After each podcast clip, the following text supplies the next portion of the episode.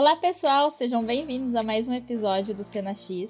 Hoje a gente vai conversar sobre um clássico da nossa infância, né? Ou pelo menos fez muito parte da minha infância. Foi um surto coletivo, eu acho. Teve, né? Com dálmatas em geral, né? Todo mundo, todos queriam ser o dálmata. E aqui quem tá falando é a Camila. E hoje a gente tá com a Amanda e o Matheus. Então, oi pessoal, Matheus aqui mais uma vez. É, hoje a gente vai falar então aí sobre Filme Dálmatas, esse filme clássico aí da Disney, né? Como a Camila falou, todo mundo já teve um sonho de ter um Dálmatas, acho que muito por conta da influência do filme e eu tô nessa lista. Então, vamos conversar um pouquinho mais sobre isso. Oi pessoal, aqui é a Amanda. E sim, é um filme muito fofinho. Tô bem interessada em falar dele. Inclusive, não só os filmes tiveram sucesso, né? Eu lembro que na época tiveram até vários jogos também. Então foi, marcou muito uma geração. Então vamos embora começar essa conversa.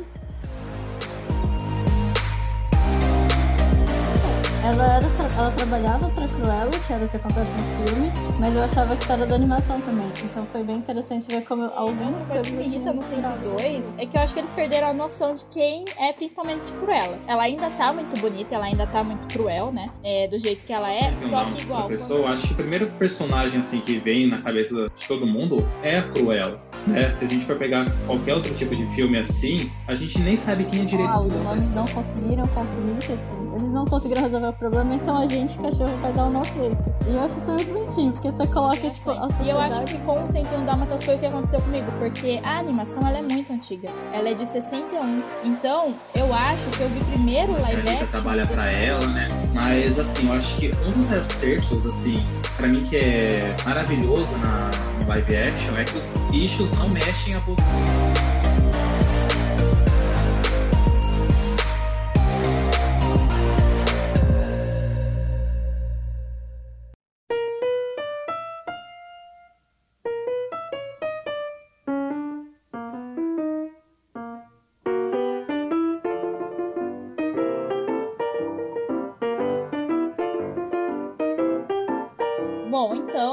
Começando, né? Eu queria ver com vocês é, quais são as memórias afetivas que vocês têm é, desse filme, né? Porque depois eu falo as minhas, mas é que pra mim é um filme muito importante e foi bem nostálgico, acho que eu posso dizer assim, ver pelo menos a animação original, sabe? Me remeteu a muito à minha infância, sabe? E pra vocês, como que tá aí a relação de vocês com esses filmes? Bom, eu só eu reassisti o, a animação, né, primeiro original, e eu lembro que eu gostei, foi bem interessante, na verdade, porque eu tinha algumas memórias da história, assim, como um todo, mas tinha algumas características, por exemplo, como chegou no número de 101 dálmatas, eu não lembrava.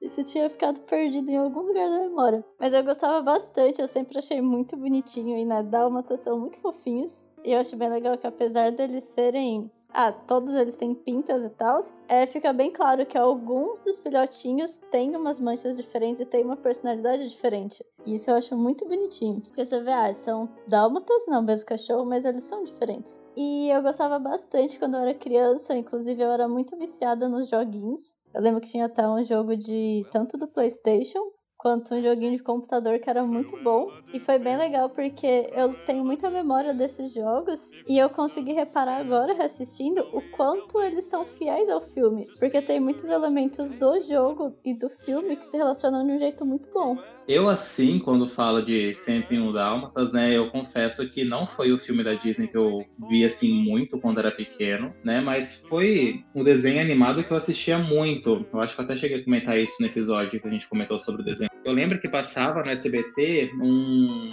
os desenhos animados dos Dálmatas mesmo, né, que era, acho que depois do, do filme, né, que eles vão morar lá na fazenda, aí tem os 101 cachorrinhos lá, então eu lembro bastante desse desenho animado. Mas é eu revi o, a animação é, semana passada e realmente eu gostei, assim, sabe? Eu acho que é uma animação que funciona, não tem tanto. Ah, como que eu posso falar? Não tem tanto elemento assim para deixar animação muito composta, né? Ele é direto, assim, simples e tem muita coisa ali que, que funciona realmente. E é muito curtinho, acho que é uma hora e vinte do filme, né? Então você nem sente passar, sabe? Eu gosto bastante, assim, da, da interação que os cachorros têm um com o outro, né? Não necessariamente entre os dálmatas em si, mas de todos os cachorros que estão ali em volta para poder ajudar no, no, resgate deles, né? E sobre os filmes, é, eu lembro que o 102 Dálmatas foi um dos primeiros filmes que eu fui ver no cinema. Tenho vastas, assim, memórias deles, assim, algumas coisas só, eu não revi, então não posso falar muita coisa, mas eu lembro de algumas coisas. Mas só que a hora que chegar na parte do live action, a gente entra mais a fundo nesse detalhe aí pra gente poder comentar. Mas de maneira geral, é um filme assim simpático. Eu gosto bastante do,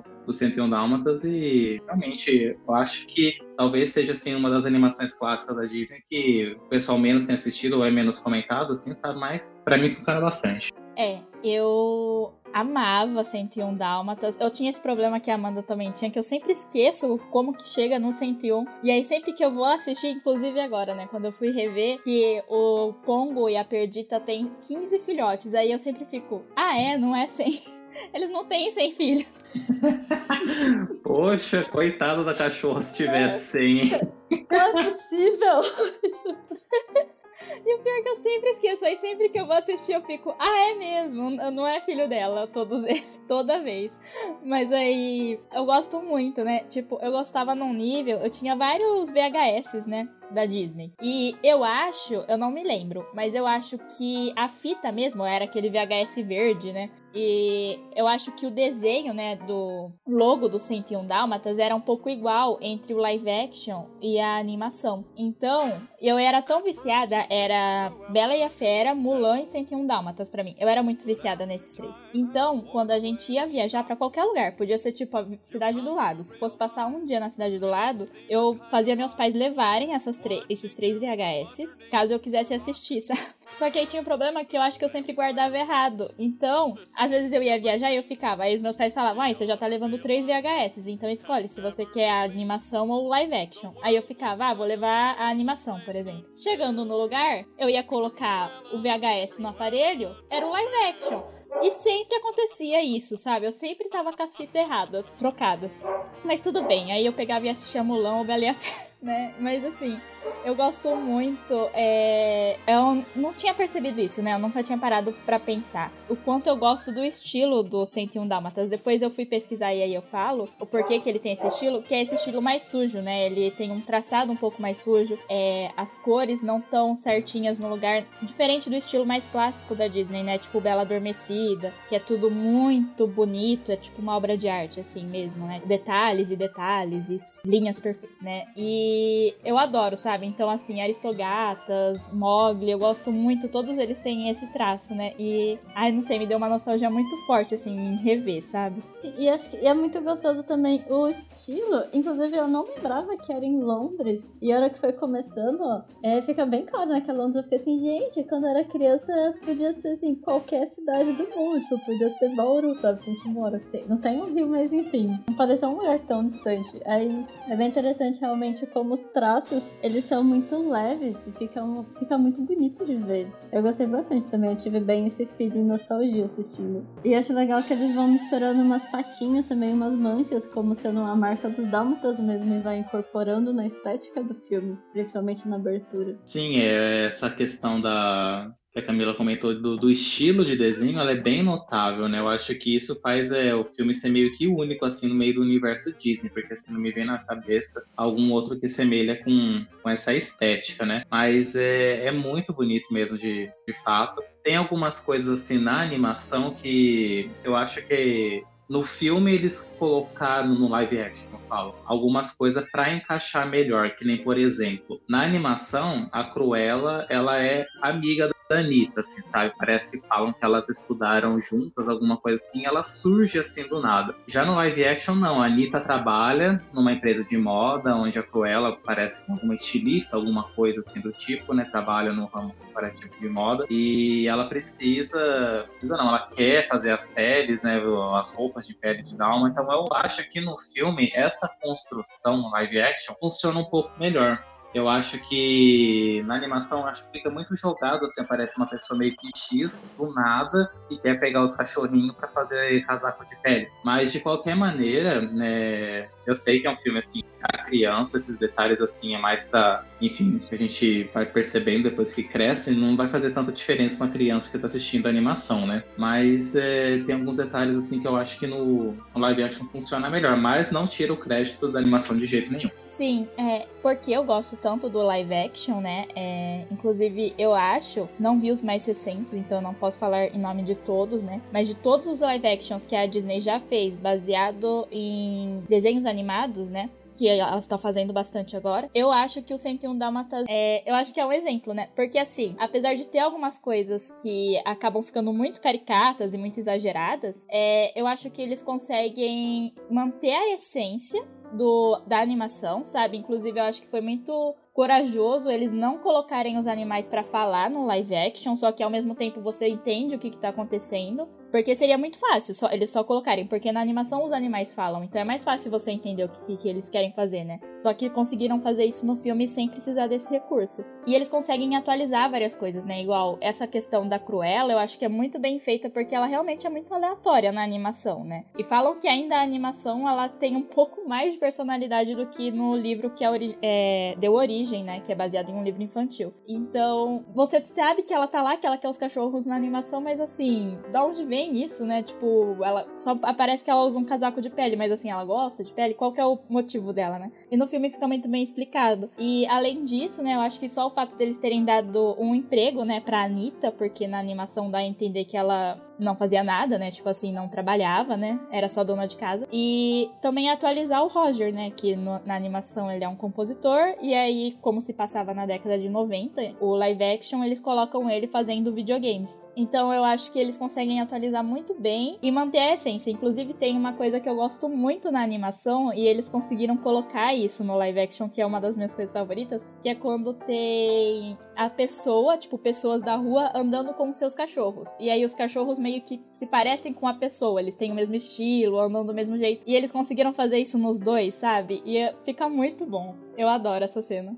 Bom, eu não cheguei a reassistir, né, os live actions, mas foi engraçado porque a minha memória, é, eu tava pensando que a Anitta, ela, era ela trabalhava pra Cruella, que era o que acontece no filme, mas eu achava que isso era da animação também. Então foi bem interessante ver como algumas coisas eu tinha misturado das duas. Porque, né, memórias de criança, a gente começa a distorcer um pouco. E, e realmente, eu acho que o jeito que eles fizeram, assim, essa adaptação do, da animação pros live actions, acho que realmente ficou muito bom, que nem você comentou, Cami. E isso do, das pessoas parecerem com os animais, eu acho uma coisa muito legal, eu adoro isso. Até no. Eu não sei se vocês jogaram o joguinho do computador, mas ele tem uma cena que é igualzinha. E eu acho bem legal porque eu não sei se vocês ouviram isso, mas eu lembro quando era criança de ter ouvido pessoas assim, aleatoriamente falando: ai, os cachorros, nem quando você tem um cachorro, o seu cachorro é muito parecido com você, né? E nos Dálmatas eles fizeram, tipo, isso literalmente, assim. E eu acho perfeito. Eu gosto muito. Sim, então, é sobre essa questão aí, eu que a Amanda pontuou, eu também, na minha memória, eu achava que na animação a Anitta também trabalhava com a Cruella. Então, tipo, a gente vê tanta coisa assim quando é pequeno, pelo menos de obras assim semelhantes, acaba dando uma confundida, né? Aí assistindo eu falei, nossa, mano, não tem nada a ver na animação esse rolê de que a Cruella é estilista, que, que a Anitta trabalha para ela, né? Mas, assim, eu acho que um dos acertos, assim, para mim que é maravilhoso na, no live action é que os bichos não mexem a boquinha para falar, porque eu não suporto esse negócio de bicho mexendo boquinha para falar quando é trazido numa realidade, porque é ridículo, é muito ridículo, sabe? E eu tava até nessa dúvida, gente, será que os cachorros mexem a boquinha pra falar? Graças a Deus isso, sabe? Porque, ah, eu não sei, gente, pra mim é uma coisa muito bizarra, que nem aquele último live do, do Rei Leão, sabe? Eu não consigo, não me entra na minha cabeça, sabe? O, o leão cantando sem expressão, a boquinha dele mexendo, mas como ele não, não é o propósito desse episódio, vamos deixar pra falar mal dele num outro momento. mas é realmente isso, sabe? Tem algumas coisas assim no, no live action que, que me irrita assim um pouquinho, sabe? Mas é quem entra naquela questão. É um filme feito para criança, não é para adulto. Então, tem a cena lá que os cachorros eles sobem no, no terraço do prédio para poder se comunicar com os outros e tudo mais, latindo, né? E a velhinha que trabalha na casa, ela começa a latir enquanto dorme. Sabe, mano? É, é uma coisa assim que não tem muita necessidade. É que eu me esqueci o nome da atriz em questão, mas tipo, não é qualquer atriz que tá fazendo aquele papel. Ela tem um nome de peso, ela é uma atriz é, britânica bem conceituada, sabe? Indo falar a, a mulher latir, então sabe, tem umas coisas assim pra mim que, que fogem um pouco, que não é necessário que não acrescenta muito no filme. Mas, de modo geral, assim, eu acho que dá pra se divertir, porque, como eu falei, é uma animação pra criança, mas tem algumas coisinhas que me irritaram, né? Sem ser a velha latindo, tem um cara que congela, uma outra questão que eles levam um choque, fica sendo choquinho, raiozinhos deles, assim, sabe? Então acho que tem essas questões, assim, que me irritam um pouco. É, eu acho que esses momentos,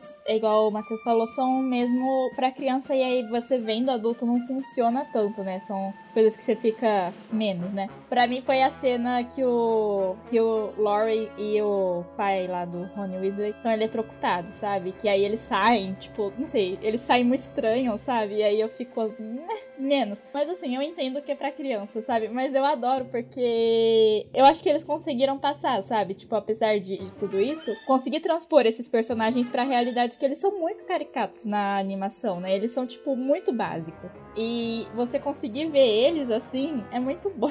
É muito bom, você consegue mesmo ver, né? Inclusive, é, eu adoro muito a Glenn Close no papel dela de Cruella. Ela tá perfeita, assim, sabe? Tipo, certinha. E é muito engraçado, né? Porque eu fui ver um documentário e aí, sobre a produção, na verdade era do 2, mas aí eles citam algumas coisas do primeiro, né? Do 102 Dálmatas, no caso. E a Cruella fala. Ah, Cruella a Glenn Close falava que quando ela se caracterizava de Cruella, os cachorros realmente não gostavam de ficar perto dela, sabe? Parece que eles sabiam que ela não era uma boa pessoa. E aí tem até uma cena no 102 que ela ganha um cachorro e o cachorro começa a, a rosnar pra ela sabe? Do tipo, não gosto de você. E isso não tava no roteiro. No roteiro era pro cachorro gostar dela. Só que aí, como ela tava, tipo, vestida de Cruella, o cachorro já começou a rosnar pra ela. E aí eles resolveram manter isso no filme, sabe? Então eu acho isso muito, muito engraçado. Mas aí, não sei vocês, uma coisa que eu ficava pensando, principalmente no live action, era. Imagina a cabeça dos cachorros mais velhos, né? Tipo, dos cachorros adultos, aquele bando de filhote. Do tipo, mano, o que tá acontecendo? tá acontecendo aqui, sabe? Eu não assinei um contrato para isso, sabe? Sim, nossa, imagina o tanto de cachorrinho junto. Inclusive, eu acho que eles se comportaram bem. Todos são atores, né? Mas assim, ainda mais trabalhar com filhote, né? Não são 100 filhotes que tem lá, né? Eu fui ver, é, tem muito filhote em CGI que tá mesclado assim no meio, né? Então não são todos que são reais. Mas ainda assim, eu acho que, tipo, eles terem conseguido esse número de dálmata foi bem um feito, assim, sabe? Porque, nossa. Sim, é que nem a Camila falou da questão dos cachorros aí. Uma outra coisa, assim, que eu não curto muito no live action é que, tipo, tem algumas coisas que parece que o cachorro ali tem extrema noção do que tá acontecendo. Que nem, por exemplo, na hora do casamento. Estão se casando e lá atrás tá os dois cachorros, um de frente pro outro. Aí depois, sei lá, eles meio que se abraçam assim, sabe? O começo, o Congo abrindo a porta, pegando o leite ligando o computador. Ai, gente, desculpa, mas aí eu sei que a gente tem outra visão depois a gente cresce, a gente assiste alguma coisa que não é para levar a sério, né? Não é para ser levado a sério isso. É, o filme deixa claro que não é para ser levado a sério isso. Mas eu tenho uma certa dificuldade em não deixar essas coisas passar batidas, sabe? Então eu falo, mano, pelo amor de Deus, esse cachorro não existe, assim, sabe? Fica fazendo essas coisas. Mas, enfim. É, sobre a Glenn Close, né? Bom, já falei mil vezes que eu sou muito fã dela. Eu acho que no live action ela é o ponto forte do filme. É, a construção que ela faz da personagem é uma coisa incrível. O nível de surto que ela apresenta pra gente, né? Eu amo a parte assim que ela tá com os empregados delas, aí ela fica quieta, do nada ela berra com eles, assim, sabe? Muda a expressão assim do nada. Eu acho extremamente incrível. Eu fico pensando, gente, será que usaram dublê no final pra na Glenn Close? Tipo, ela entrar naquela caldeirão de melaço, depois ela cai na lama. Eu falo, mano, sabe o que me dá mais dó? É, é aquelas roupas lindas, seu figurino do Centrinho Dalma, dos figurinos da Cruella, é uma coisa espetacular é muito bonito, muito bonito mesmo. Então, tanto é que eu sigo a Glenn Close no Instagram e eu acho que faz uma ou duas semanas mais ou menos assim que ela postou que o estilista responsável pelo, pelo, pela criação do figurino da Cruella faleceu, né? Então ela tava relembrando algumas coisas, é, que ele fez para esse filme, de alguns que ela participou. Então acho assim, muito triste aqueles figurinos assim, tão bonitos, sabe, caindo na lama, sabe? Ai, dá muita dó. Ai, meu Deus do céu, gente.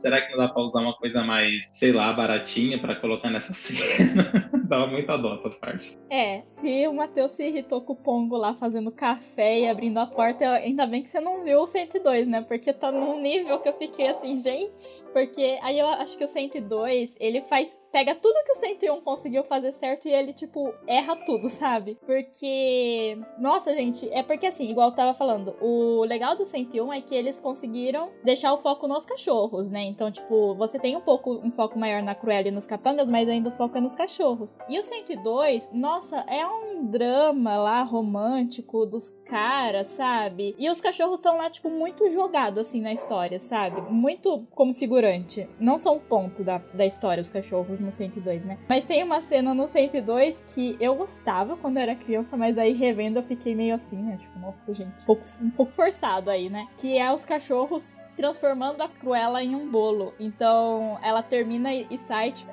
do forno, sabe? E, tipo, ela vai pro forno, ela, ela vira um bolo assim, né? Tipo, a forma de um bolo gigante. Aí ela vai pro forno e sai do forno, viva, com o bolo cozido, com ela dentro. Tá entendendo? E aí depois ela ainda sai e vai pra padaria que tava vendendo o bolo. Só que aí assim, o lugar onde esse bolo foi feito tava todo sujo, cheio de teia. Aí eu fico assim, a padaria faz bolo nesse lugar? Muito confuso, muito estranho, porque é outra coisa que me irrita no 102, é que eu acho que eles perderam a noção de quem é principalmente Cruella. Ela ainda tá muito bonita, ela ainda tá muito cruel, né? É, do jeito que ela é, só que igual, quando você vai pra casa dela, é tipo um castelo medieval, é, é umas pedras tipo cru, assim, sabe? Tudo muito escuro. E assim, isso, eu acho que isso não combina com a personagem. Porque a Cruella, que foi apresentada pra gente no primeiro, principalmente, é essa pessoa, tipo, super ligada na moda, estilista. Inclusive, a cena do primeiro que mostra, tipo, acho que é o quarto dela, alguma coisa assim, uma, algum cômodo da casa dela lá que tá com o criado, tipo, mostra que ela tem um senso de estética, sabe? Tipo, que ela tá é, antenada no que tá acontecendo agora, né? E no segundo, eles colocam ela num castelo medieval, tipo, não faz sentido. Eu não consigo ver alguém como a Cruella vivendo em um lugar daquele jeito, sabe? Tipo, porque eu acho que vai contra outra personagem. Mas será que não tem a ver com. Porque na animação, o lugar que ela esconde os cachorros é aquele castelo também. Bem afastado da cidade, meio coisa macabra. Será que não pode ter um pouco a ver com isso? É, então, eu não sei, sabe? Eu fiquei me perguntando isso também, mas eu acho estranho, sabe? Porque mostra o castelo na, no primeiro, né? E nesse é tipo uma casa mesmo, sabe? É uma casa bem grande, é tipo uma mansão. Mas falam que é a casa dela, sabe? E não sei. Aí vendo no documentário eles falando que, ai, porque ela é cruel e aí então não tem janelas para simular um calabouço, eu fiquei assim. Acho meio básico, sabe? Parece co covil de vilão de super-herói, tipo, clichê assim, sabe? A casa dela no 2. Não, não é, sabe? É se apoiar na muleta do estereótipo, assim, sabe? Que como se uma pessoa para ser mala tem que morar no, num calabouço, assim, sabe? No, numa, sabe? Numa coisa assim, extremamente mórbida. Mas é que nem que você falou, no primeiro filme, eu acho que logo na, na, nas primeiras cenas aparece o escritório né, da companhia da Cruella e a gente vê o senso de estética que realmente tem um lugar, né? Que até, não sei, gente, aquela, aquele escritório dela tem tanto elemento assim, sabe? Uma coisa tão contemporânea assim que eu acho é um choque muito grande você sair da cena do escritório dela para você sair de outra cena assim, do, é, do filme que é cotidiana, assim, sabe? É, é, muito diferente uma coisa da outra. Mas é, eu lembro que no, no 102, ainda tirando essa questão que ela mora no castelo e tudo mais, parece que no começo do filme ela tá num sanatório, alguma coisa assim, internada, porque ela agora ela é amiga dos cachorrinhos, não é isso? Tem alguma coisa desse tipo. Aí eu lembro que tem todo um drama de um dálmata que não tem pinta, que demora para desenvolver as pintas neles, né? Aí tem o Gerard Depardieu lá perdido no elenco também, parece que ele é um capanga da Cruella. Nossa, agora eu falando, tá vendo coisas assim do filme. E tem uma arara também lá, né? Eu acho que é uma arara que também tá lá, só que, eu, assim, pelo que eu lembro, eu vi o filme dublado no SBT, eles falavam papagaio. Na, na, dublagem. Aí eu paro e penso, gente, um estúdio de dublagem tá vendo que o bicho é uma arara, por que que dubla sendo um papagaio? Sabe, a gente sabe que no Brasil aquilo é chamado de arara. Então, sabe, é umas coisas assim, que, me irrita, não, não, faz sentido, porque a americana adora taxar papagaio, quer dizer, arara de papagaio, né? Mas, ai, detalhes, né? Não lembro de muita coisa dos 102 Dálmatas ainda bem, porque senão. Sim, é, é, é, é, isso mesmo que você falou. Tudo que você falou tá correto. É um cara que tá fazendo um experimento de meio laranja mecânica de é, mudar o comportamento, assim. Aí mostra, tipo, um gato amigo de um passarinho, é, uma raposa amiga de um coelho, sabe? Umas coisas assim. E aí mostra a Cruella amiga dos dálmatas. Só que aí, com o som do Big Bang, ela volta, né? Ela volta a ser cruel e querer matar os dálmatas. Essa é a explicação? É, é essa. Poxa vida, nossa. Então, essa Cruella pra morar no interior, assim, ela tá de boa. É, ela vai virar uma Luísa Mel vegana. É. Entendi.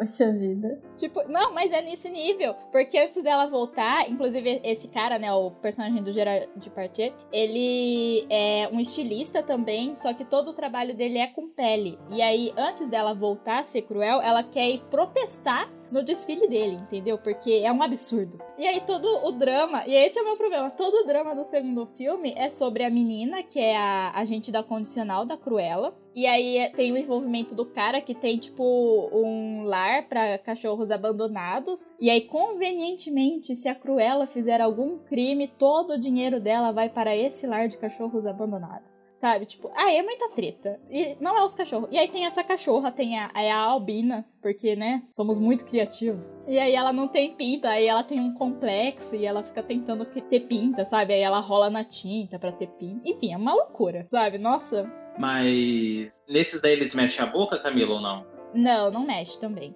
Ah, continua não mexendo a boca, entendi. Continua. É, só que aí tem essa arara que narra o filme. é uma arara que acha que é um cachorro. Então ela lá, ela acha que ela é um Rottweiler. Nossa, vai ficando pior a cada momento. Ela acha que ela é um Rottweiler, especificamente, sabe? Não é qualquer cachorro, tá, gente? E aí, como você não tem os cachorros e os outros animais falando o que estão sentindo, né? Porque eles mantêm isso do primeiro, a Arara fala. Então, tipo, a Albina tá pensando alguma coisa, supostamente, né? Aí a Arara, tipo, ai, Albina, não faz isso não, sabe? Tipo, meio que pra explicar pra gente o que, que a Albina tá pensando. Porque ele é amigo da Albina. Então, nossa, para mim o 2 é uma coisa bem estranha. bem, bem esquisita, assim, sabe? Então, aí pra você ver assim, a falta de conexão entre um filme e outro, né? Que nem você falou, se a Cruella fazer mal, todo o dinheiro dela vai para uma instituição de cachorro abandonado, né? No final do primeiro filme, olha só que absurdo, o policial se encontra lá com o Roger e com a Anitta, né? E fala, ai, se, se vocês não ficarem com esses cachorros, todos eles vão ser sacrificados, sabe? Porque não tem dono, que não sei, alguma coisa assim do tipo. Mas mas tem um ponto muito grave, que eu acho que é um furo de roteiro terrível no 101 Dálmatas, que é que quando chega os 15 cachorros da Anitta do Roger, o cara lá que, tá, que vai fazer a pele, né, aquele que tem a cicatriz, ele tem um caderninho e do lado tem a contagem dos cachorros e da onde que vem cada cachorro, né? Então tá lá, ah, é, Roger e Anitta, 15, mas só que para cima tem vários nomes com as contagens assim também. Então, tipo, como assim? Aí o policial fala: não achamos nenhum registro de que os cachorros pertencem a outra pessoa, sabe? Não, não é, não é verdade isso, sabe? Tá lá, tá o caderno. Então eu falo, mano, é uma. Se for assim, sabe? Se não tivesse o caderno, faz sentido é, a explicação do policial no final do filme. Tipo, não tem nenhum registro que realmente eles pertenciam a alguma outra pessoa. Sabe? Poderia ter só até um, um, caderninho, mas com a contagem, sem ter nome de ninguém assim ao lado. Mas chegar no final do filme e falar que não tinha nenhum registro, se eles não ficassem com os cachorros, todos iam ser sacrificados. Ah, gente, dá licença, né? Pra mim é um puta ponto negativo. Uhum. Eu acho muito difícil isso porque Dálmata é um cachorro muito caro. Dificilmente alguém teria um dálmata roubado, ainda mais filhote, porque se foi filhote, provavelmente era para vender ou para doar, enfim. E, e, tipo, eu acho muito difícil alguém que tivesse filhotes de dálmata não, não dar nenhuma queixa, sabe? Não ir procurar esse. Ai, nossa, sumiu aqui, que coisa, né? Vida que segue. Exatamente. Mas isso já é incoerente até com a animação, porque na animação os, eles acabam pegando todos os cachorros, mas só os 15 tinham sido roubados, todos os outros dá para entender que eles foram comprados. O que também já é um pouco estranho, porque termina com os dois tipo, adotando todos os cachorros assim, ah, beleza, vamos pegar 100, mas sei lá, 96 cachorros e é isso, sabe? Que tipo, a Cruella não vai pedir de volta, ninguém vai pedir de volta nem nada. É, é que assim, na animação, eu acho que isso pode ter sido uma interpretação minha, né? Na minha cabeça, eles tinham ou comprado ou conseguido de outro jeito esses dálmatas, sabe? Porque, e eu acho que, na minha cabeça, eles pegaram o da. roubaram, né? O do Roger da Anitta como uma vingança mesmo, sabe? Da Cruella. Porque ela já tinha muitos cachorros. Eu não acho que seria 15 que faria a diferença, sabe? Mas isso pode ser uma interpretação minha, né? Foi o jeito que eu li. É, eu acho que é uma explicação que faria sentido essa questão da animação, porque eles também não deixam claro a origem dos outros filhotes, né? Mas é, no live action não, lá tá explícito a origem dos outros cachorros, sabe? Então eu falo, mano, que final ridículo. Tá, legal todo mundo ter ficado com os cachorros, arranjaram uma casa, né? Mas é exatamente isso. Quando se trata de um live action, a gente traz, querendo ou não, a realidade para o nosso mundo, e mesmo sendo para criança ou não, isso faz parte do nosso mundo. E tipo, será que também no, no filme eles compraram esse cachorrinho dos nomes que estavam lá na lista? Talvez. Mas, sabe, é uma coisa assim, que eu achei muito jogado, muito mais explicado e não concordo muito. É, os dos 15 cachorrinhos, eu acho que realmente a Cruella roubou por. Por vingança, sim. Porque até no começo ela, tipo, tenta comprar eles falam, não, a gente não vai vender, e ela fica xingando todo mundo e vai embora. Então, meio que, tipo, tá bom, vocês não quiseram comprar trouxas, eu vou roubar seu cachorro. Meio que isso. É que eu acho, não sei, a minha visão era que ela tinha feito por vingança, porque no segundo ela rouba os cachorros da moça lá, que é a protagonista do segundo, que eu nem sei o nome dela, não importa. Que o, o cachorro dela, né, é o Rabão, é o filho do Pongo, né, Rabão. E ela fala, sabe, tipo, a Cruella fala, eu vou roubar os cachorros dela pra vingar. Inclusive, quando ela olha pro Rabão, ela fala, eu vou me vingar de você, sabe, alguma coisa assim. Então, acho que foi por isso que eu acabei tendo essa interpretação também. Porque acontece muito igual a Amanda já tinha comentado. para mim é muito mesclado. Era muito mesclado, né? Antes de eu rever os filmes. O que, que era em qual, sabe? Então eu tava vendo, por exemplo, a animação. E aí, a hora que eles estão fugindo, do castelo da Cruella, eu ficava. Mas não tinha um que ficava para trás? E aí aparecia com um outro cachorro no final? Eu ficava. E eu ficava tipo, mas tem um pra trás, gente. Cadê esse um que não, não aparece, sabe? Aí eu fiquei, gente, foi uma ilusão, sabe? Criei isso na minha mente. Aí quando eu fui ver o live action, eu vi que isso era no live action. e eu achava que era na animação. Então tá, é para mim misturou muito quando eu era criança, assim, sabe? Qual filme era qual, né? Sim, é. E não sei é, o que vocês acham assim, mas é. Cruella é uma das minhas vilãs assim, favoritas assim, da Disney. Eu acho que funciona muito bem assim a, a característica dela, né, o porquê do que ela quer fazer aquilo, embora não seja tão bem explicado na animação, mas no live action eles dão esse porquê, né? Então, mas eu fico muito assim receioso com o que vão fazer com esse novo filme da Cruella né? Então, tipo, tá aí pra estrear, eu acho, agora no final desse mês. E eu acho que eles vão cair naquele clichêzão básico e barato que, tipo, ela era uma pessoa feliz, normal, tal, alguma coisa aconteceu na vida dela, tipo, ah, virei mal, dei os bichos. Então, não sei o que esperar desse filme, gente. Eu sinto, assim, um cheiro fortíssimo de bomba, mas eu acho que a única coisa que vai realmente surpreender nesse filme é vai ser o figurino. Sim, é, realmente, eu acho que o forte do 101 Dálmatas, além dos Dálmatas e de ser cachorro, que é uma coisa que a maioria das pessoas gostam, né? Ou gostam de ver, enfim, é a Cruella. Porque eu acho que é muito uma frase que tem no live action, que é o menininho, né? A hora que o Roger tá apresentando o jogo dele pela primeira vez, eu acho. O menininho fala sobre o vilão do jogo, que naquele momento não era Cruella. E o menino fala: a questão é que o seu vilão, você não tem só que odiar, você tem que querer aniquilar. Porque eu acho que é muito isso, sabe? A Cruella é. Tem. A Disney tem muitos vilões icônicos, né? Tem a Úrsula, tem o Jafar, tem a Malévola, que também já ganhou seu próprio live action. Só que o, eu acho que o, a questão da Cruella, e também é o porquê que eu fico com medo desse live action com a Emma Stone é justamente isso. Ela é uma pessoa detestável. Tipo, não tem nada nela que você consegue salvar, sabe? Não tem. Tipo, porque é muito isso. Como que você vai justificar uma pessoa que quer matar filhotes de cachorro para fazer um casaco, sabe? Tipo, como que você justifica alguém chegar a esse ponto, né? Meu maior problema é esse, sabe? Mas realmente a Cruella, ela é incrível, assim, ela eu adoro, sabe, o jeito que ela anda. E aí também, né, a Glenn Close fez um trabalho muito bom em transpor isso pro live action, né? Os gestos dela, o jeito que ela fala, a pose dela, né? É muito boa. E eu adoro, né, porque eu fui ver e ela foi desenhada pelo Mark Davis, que, enfim, é um dos maiores animadores aí da história da Disney. E a última animação que ele fez foi a da Cruella. Então, assim, fechando sua carreira com chave de ouro, né? Eu adorei isso. Eu acho que, assim, como vilã, realmente, ela é muito boa. Porque ela é bem o estereótipo, assim, vilão perfeito, sabe? Ainda mais está mexendo com cachorrinhos para tipo, matar bichos para fazer um casaco. Então acho que não tem como ela ser, tipo, eles terem criado uma Cruella melhor como vilã, entendeu? Então isso eu acho que funciona muito bom nos filmes. Mas para um filme só dela também, eu não, não estou botando fé, não. Porque, gente, que salvar, realmente, tipo.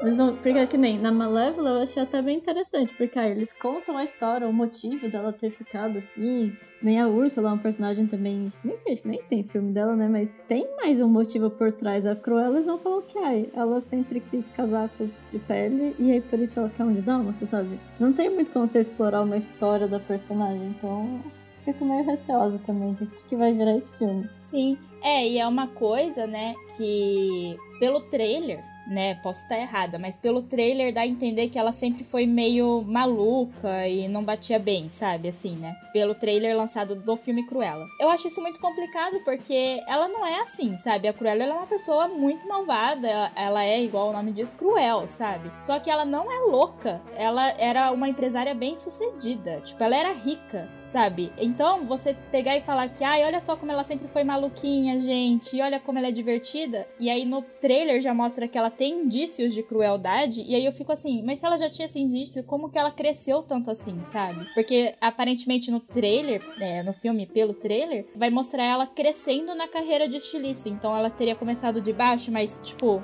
ao mesmo tempo ela tá, é meio maluca, sabe? Não sei. Eu também tô muito preocupada com esse live action. Eu acho ele muito desnecessário, sabe? Muito. Não precisava ser feito. E falando em live action, né? Eu acho que tava dando uma pesquisada ontem antes da gente fazer episódio, né? E o 101 Dálmatas, ele foi o segundo live action da, da Disney. E o primeiro foi um do Mogli. Eu falei, nossa, gente, um do Mogli? Aí eu fui ver as imagens, assim, tal, aí parece que eu já vi esse filme, assim, sabe? Mas é só assim, cenas na cabeça, porque o Mogli, ele já é meio que adulto, ele não é uma criança, né? E aí eu falei, ah, eu, porque eu tava com essa certeza na minha cabeça de que o Dálmatas, ele era real, oficial, o primeiro live action da Disney, né? Assim, que bombou.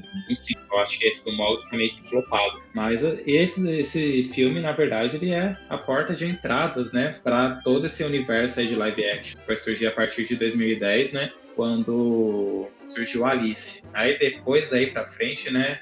Deus que me livre. Mas, é, uma coisa que a Camila falou que eu concordo bastante é que apesar do live action ter as suas deficiências, uns pontos assim, bem graves, eu acho que ele realmente ele não perde a essência da animação, distração e tudo mais, né? mas a essência tá ali. Você consegue realmente enxergar a animação dentro do live action. Uma coisa que eu não consigo quando eu vejo Alice, por exemplo, gente. É muito difícil eu ver a animação da Alice no filme do Tim Burton. Mas é, são problemas de adaptação. A gente nunca sabe o que querem, propõem, né? E acaba pedindo essas coisas. Não, é, eu concordo com isso, mas eu acho que no caso tipo, da Alice, por exemplo, foi realmente o Tim Burton criando uma versão dele. E aí eu acho que já é mais complicado comparar essas, esses novos live action. O do Mogul eu até assisti, eu achei que ficou bom, ele, assim, perdeu, obviamente, várias características do filme, mas ficou mais fielzinho. Ele, tipo, para... ele lembra um pouco mais Dálmatas do que se você for comparar Alice. É, eu acho que. Assim, sendo bem sincera, revendo o live action, principalmente o primeiro, né? Esquecendo o segundo, dos Dálmatas, me ajudou a ter um pouco mais.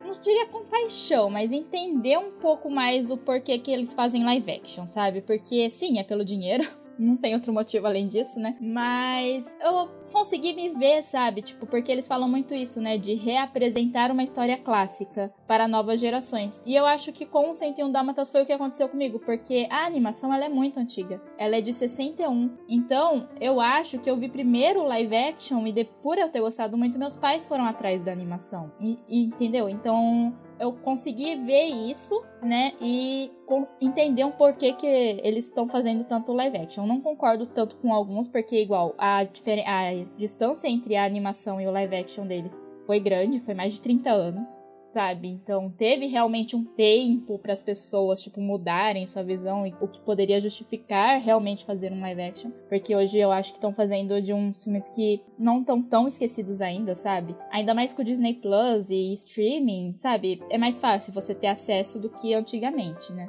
Mas me ajudou a perdoar um pouco. Mas eu acho interessante, né, essa história, né, do que o primeiro live action foi o do Mogli. Porque é muito louco, né? Porque vendo a história da animação, é uma animação que quase não foi feita, né? Porque antes dela tinha sido feita a Bela e a Fera e deu muito prejuízo pro Walt Disney, a Bela e a, a Bela e a Fera não, desculpa, a Bela Adormecida. A Bela Adormecida deu muito, muito prejuízo, porque levou anos para ser feito, levou um monte de gente para ser feito e não ele teve uma boa bilheteria, só que não o suficiente para se pagar, né? E aí todo mundo falava para ele, ai, deixa quieto, sabe? Você tem o seu parque, tem. tá fazendo filme com ator, tá com programa de televisão, esquece a animação, sabe? Tipo, aí é vida. E ele não queria, né? Ele queria manter as animações.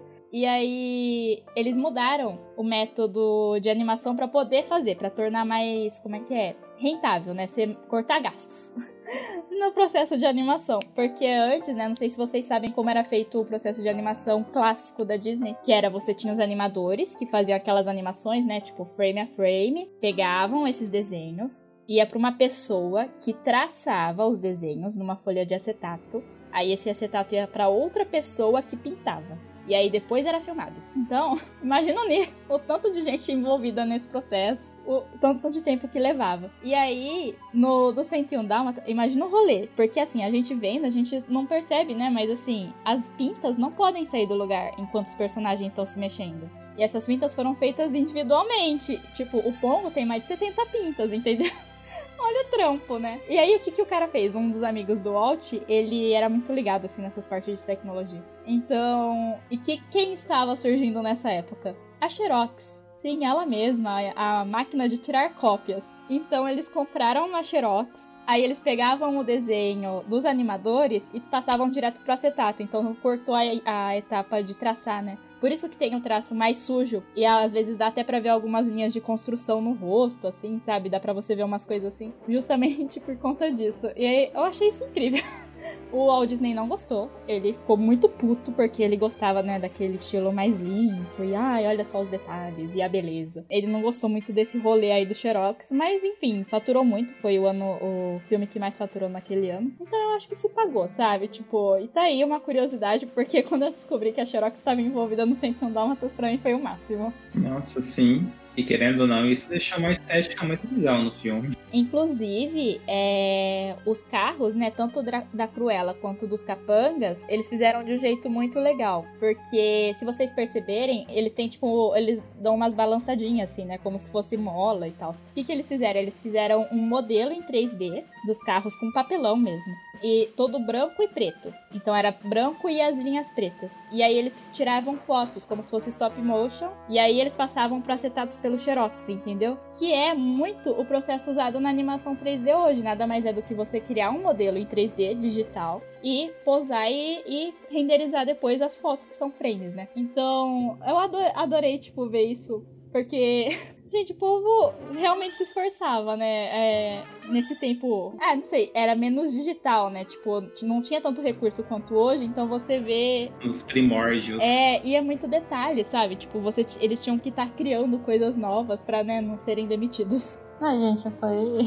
Cortou uma etapa boa de trabalho também. Foi bem esperto. Tem uma técnica também que, a que eles que desenvolveram, que agora eu não lembro o nome, mas era aquela câmera de profundidade que eles fizeram principalmente no Bambi, que o cenário era tipo como se fossem várias layers, né? Tipo, vai, vários papéis de acetato, e aí você ia meio que ajustando em camadas diferentes. Se, se você for ver, tipo um Photoshop de hoje em dia, só que na, na vida real, sabe?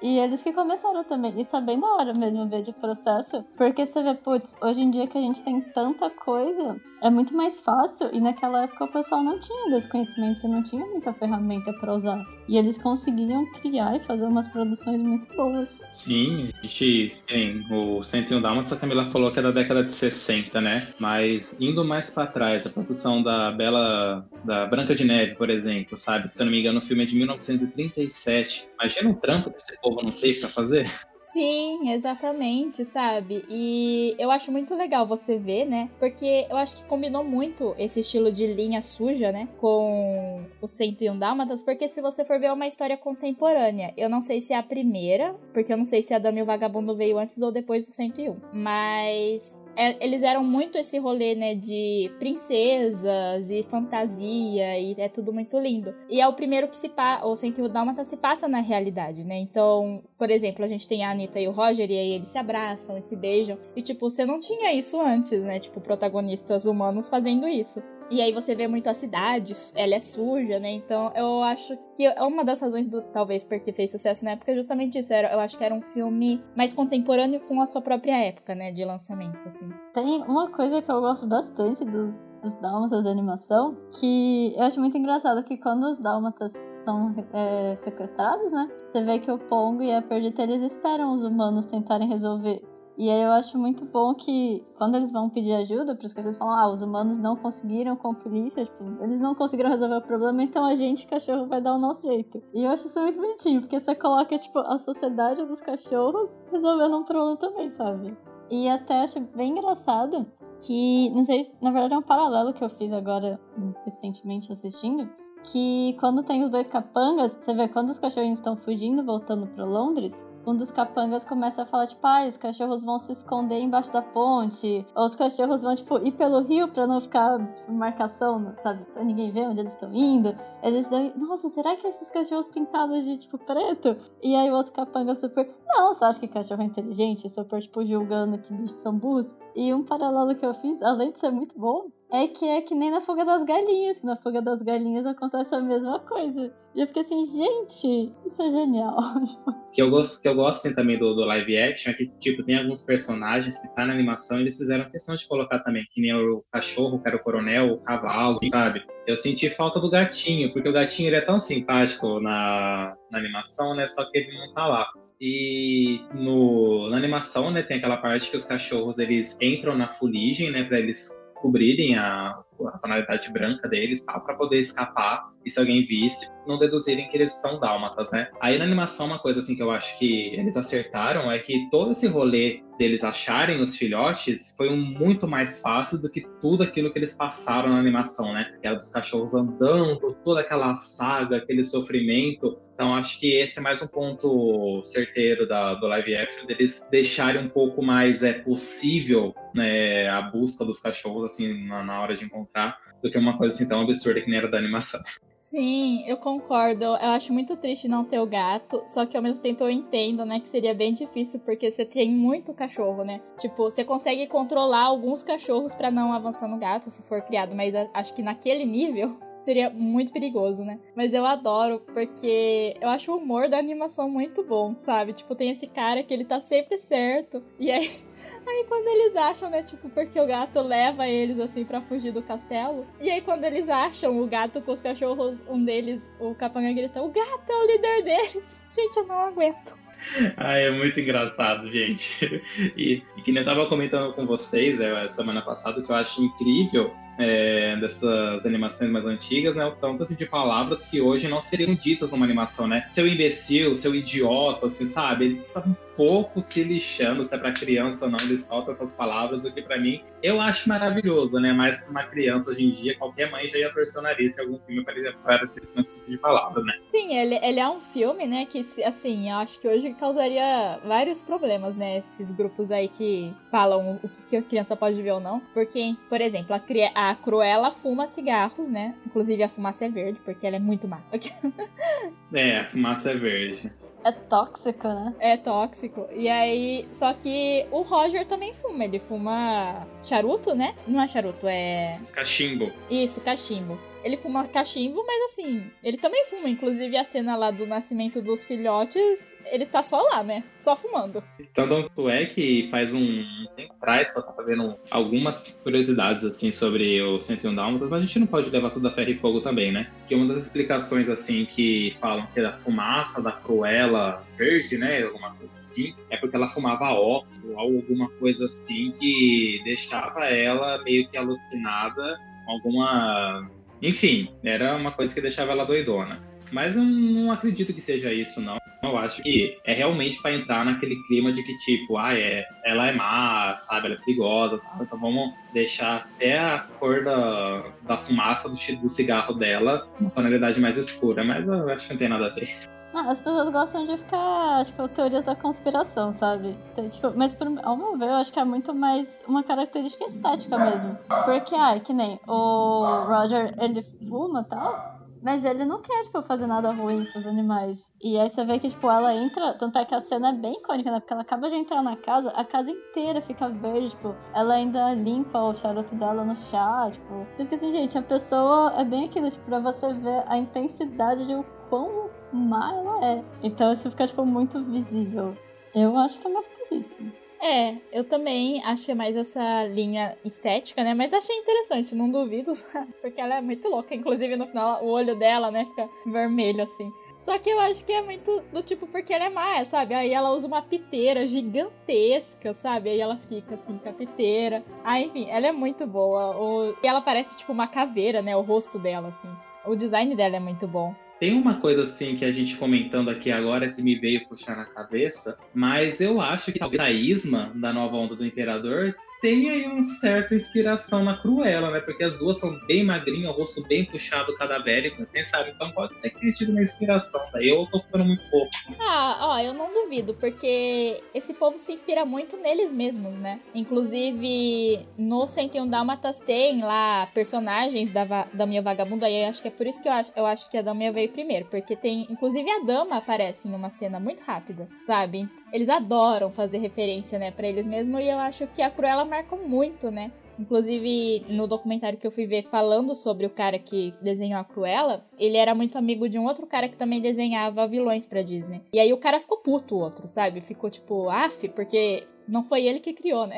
Tipo, ele ficou bravo por isso. E aí ele foi lá e criou a vilã do Bernardo e Bianca. E ele fala que se inspirou muito na Cruella também, sabe? Então, tipo, porque eu acho que a Cruella é muito icônica, sabe? Todo o visual dela, né? O que ela representa. Aí é, é um pouco difícil, né? Acho fugir, assim, né? Das referências. Sim, eu acho assim também que falando de animação, assim, de Disney dessas mais clássicas, né? Eu acho que o 101 Dálmatas, assim, quando você fala 101 Dálmatas pra pessoa, eu acho que o primeiro personagem, assim, que vem na cabeça de todo mundo é a Cruella. Né? Se a gente for pegar qualquer outro tipo de filme assim, a gente nem sabe quem é direito vilão da história, que nem, por exemplo, a Pocahontas. Tem que ligar que é o cara lá que tá chegando na Terra. Tarzan, que já é mais moderno, né? Já é mais assim, mas você também tem que pensar, nossa, é o Clayton que também tá lá, sabe? É, você tem o Dálmatas não, você já fala e já vem direto, assim, sabe? Tanto a Cruella da animação quanto a Cruella da Glenn Close, né? Tipo, ela fez um trabalho tão foda que o pessoal acaba muito associando a figura da Glenn Close mesmo. Tanto é que muita gente assim, né? Inclusive o pessoal mais novo, conhece a Glenn Close por conta do trabalho dela da, da Cruella, né? Então eu acho isso bacana. Assim. É, até é, eu acho que a, foi tão icônico assim, né? O papel dela como Cruella, que diversas vezes, para qualquer pessoa que você pergunta assim, inclusive você, né, Matheus, que é muito fã da Glenn Close, é considerado um dos melhores papéis dela. E eu acho que isso é uma coisa um pouco rara de se ver. Porque normalmente esses atores mais sérios, entre aspas, né? As pessoas só colocam esses papéis mais dramáticos e mais pesados, né? Tipo, Anthony Hopkins, né? Ai, meu pai, é uma coisa assim. E nela, lá, ela não, lá ela tá engraçada, ela tá super caricata, tá se divertindo. É muito legal você ver, porque você vê que todo mundo na produção tava se divertindo, sabe? Então, eu acho que ela é tão marcante que as pessoas não ligam, sabe? Tipo, que ela tá caricata, porque ela tá maravilhosa no papel, então ela tá lá, assim. Eu amo aquela cena que ela tá no. Não sei se é na casa dela, que ela começa a gargalhar, né? Que ela começa a encurvar pra trás, assim, o corpo começa a soltar aquela risada. Tipo, é muito bacana. Eu tava vendo no YouTube esses tempos atrás, é... ela foi no programa de entrevista alguns anos. E ela solta essa gargalhada. O cara pede, ah, dá a risada da Cruella. Aí ela, assim, começa a conversar com ele do nada, ela solta, sabe? Eu acho muito bom. Ai, maravilhosa, né? Gente, porque é, não, tanto a risada quanto a hora, né? Que ela começa a latir, tipo, igual você falou que você não gosta da babá latindo, mas ela latindo, né? Tipo, pra falar pra Anitta, ai, imagina só que engraçado eu vestindo o seu, a sua cachorra, sabe? Tipo, nossa, que engraçado, né, gente? Uhum. é, pode ir. Alonso? O desenho. Pegue o desenho de Anitta e traga pra mim. Isso é difícil.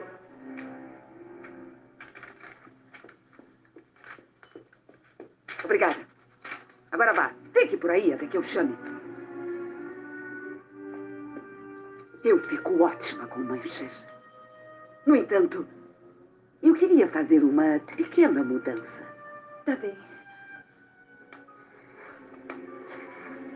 Podemos fazer isto em linho. Seria um sucesso em pele. Mas você usaria no desfile de Chesterton. Será em abril. A pele não seria apropriada. Mas é o meu verdadeiro amor, querida. Sou louca por pele. Adoro pele. Afinal, existe mulher neste mundo infeliz que não adore? Pra Anitta.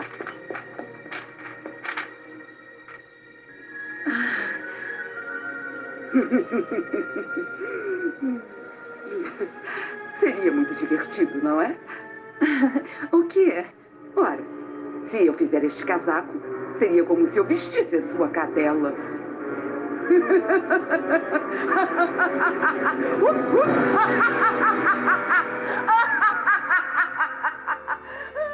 Ai, gente do céu. Mas a Anitta também, gente, é desculpa, mas é muito burra. A, a Cruella já solta uma dessa na hora que elas estão lá no, no, escritório conversando tal, né? Ah, eu vou vestir sua cachorra. Aí a Cruella chega lá na casa dela para comprar. Ah, mas por que, que ela quer comprar o filhote? Ah, Anitta, pelo amor de Deus, né? Que memória fraca que você tem. É tão evidente, é tão óbvio, né? É umas coisas assim que eu não sei por que faz isso no filme. É um estilo de roteiro que, sei lá, é muito fácil de deduzir. Então, ah, Ah, eu acho que talvez mostrar um pouco a ingenuidade também. Assim, não falando muito do live action, que realmente eu preciso assistir, não lembro muito. Mas focando na animação, você vê que nem o Roger, ele fala que a Cruella queria comprar pra fazer casaco. E aí a Anitta já fica assim, não, imagina, tipo, ela ficava brava que ele cantava falando que ela era cruel. Até quando a Cruella rouba, que ele mesmo fala, tipo, não, eu sei que foi a Cruella. E a Anitta fica, não, não foi ela. Porque você vê que tem meio, acho que esse conflito da... Não sei muito se também pela época, de falar, mulheres são mais ingênuas e o homem não. Talvez, pode ter também. Mas eu acho que é mais esse contraste, sabe? Aham, uhum, mas aí no caso, é, eu tô falando mais específico mesmo do, do live action, tá, né, Amanda? Porque na animação realmente a gente não sabe o porquê que ela quer os filhotes, a gente tem que meio que deduzir. Mas no live action não, ela já dá indícios, ela fala, eu vou vestir sua cachorra, olha que engraçado. Então, tipo, a cachorra acabou de ter os filhotinhos, ela quer comprar, então, tipo, é só somar dois mais dois, entende? Então, acho que na no live action seria muito mais fácil para ela não ter dito essa frase, para ela ter, sei lá, alguma coisa para falar, meu, Deus, por que, que ela quer tantos cachorros do que soltar uma décima e dar uma de, de sonsa? Ai, mas por que, que ela quer meus cachorros, sabe? Então por isso que eu fico falando desse negócio de memória curta. É, eu acho que no live action, que eu me lembre, ninguém desconfia dela, né? Assim, desconfiam depois, mas no começo ninguém pensa nisso, né? Até quando sequestram, é... demoram pra, tipo, pensar nela. E, mas assim, a, em questão da relação da Anitta com a Cruella, eu acho que fez, para mim faz mais sentido no live action, porque é uma relação de trabalho. Então eu acho que ela tinha muito medo da Cruella por conta do trabalho dela, né? Porque realmente na animação, por, sabe, por que, que você é amiga dessa pessoa? Exatamente. tipo. Exatamente. É bem isso mesmo. E também, logo no começo do período do, live action, né, tem é, aquele, aquele caso, ai, o tigre do zoológico sumiu, que não sei o que. Mano, o tigre tá num fucking zoológico. Como que eles me conseguem tirar um tigre, matar e fazer um negócio sem ninguém ver, sabe? É um tigre, gente, não é, sei lá, um cachorrinho que você bota qualquer coisa e dá pra sumir. É um tigre, sabe? Então, umas coisas assim que eu falo, ah, tá bom, tá, vamos engolir essa, segue o É, eu acho que esse é mais uma daquelas coisas dos filmes que você realmente precisa não entender o porquê. Você só aceita que é o, o mundo alternativo dos filmes. Porque se, tipo, se fosse que nem na vida real, não aconteceria e não teria um filme do jeito que eles fazem. É, e só pra falar, né, é uma coisa que eu ficava me perguntando no live action. Era justamente é, essa questão do tigre, porque aí a Cruella, foi a Cruella, né, obviamente que pegou o tigre para fazer um casaco e aí eu fico assim, miga, você vai sair na rua com o casaco do tigre que foi roubado, sabe? Ninguém vai perceber. Mas tudo bem, é, a gente ignora, né?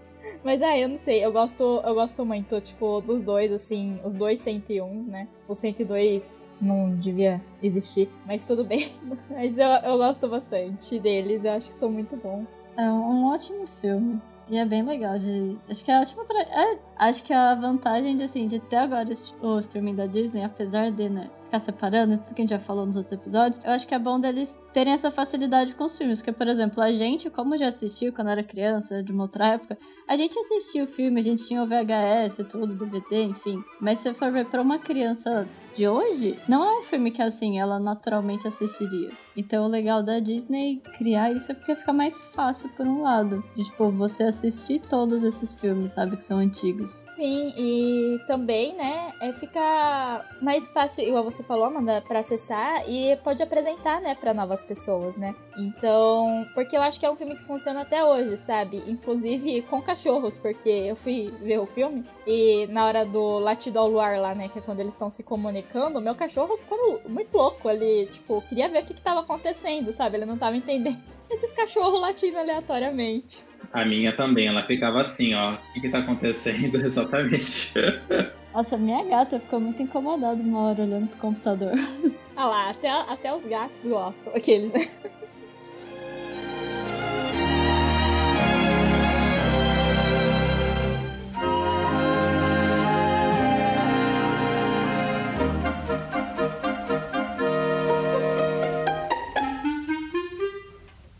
Bom, pessoal, esse foi mais um episódio nosso, Cena X. Esperamos que vocês tenham gostado e obrigada por ouvir até o final. E até a próxima. Obrigado, pessoal, por mais uma vez estar aqui com a gente. Sigam a gente no Facebook, no Instagram, deixem seus comentários, compartilhem com os amigos, que ajuda de vocês ajudam a gente. Então, muito obrigado. Tchau, pessoal. Até a próxima. E vamos dar uma chance pro 101 Dálmatas, igual o Matheus falou aí, tá chegando o live action da Cruella. Vão ver o material original e para poder fazer as comparações e depois fala pra gente o que vocês acham, quem é a melhor Cruella. Tchau, tchau!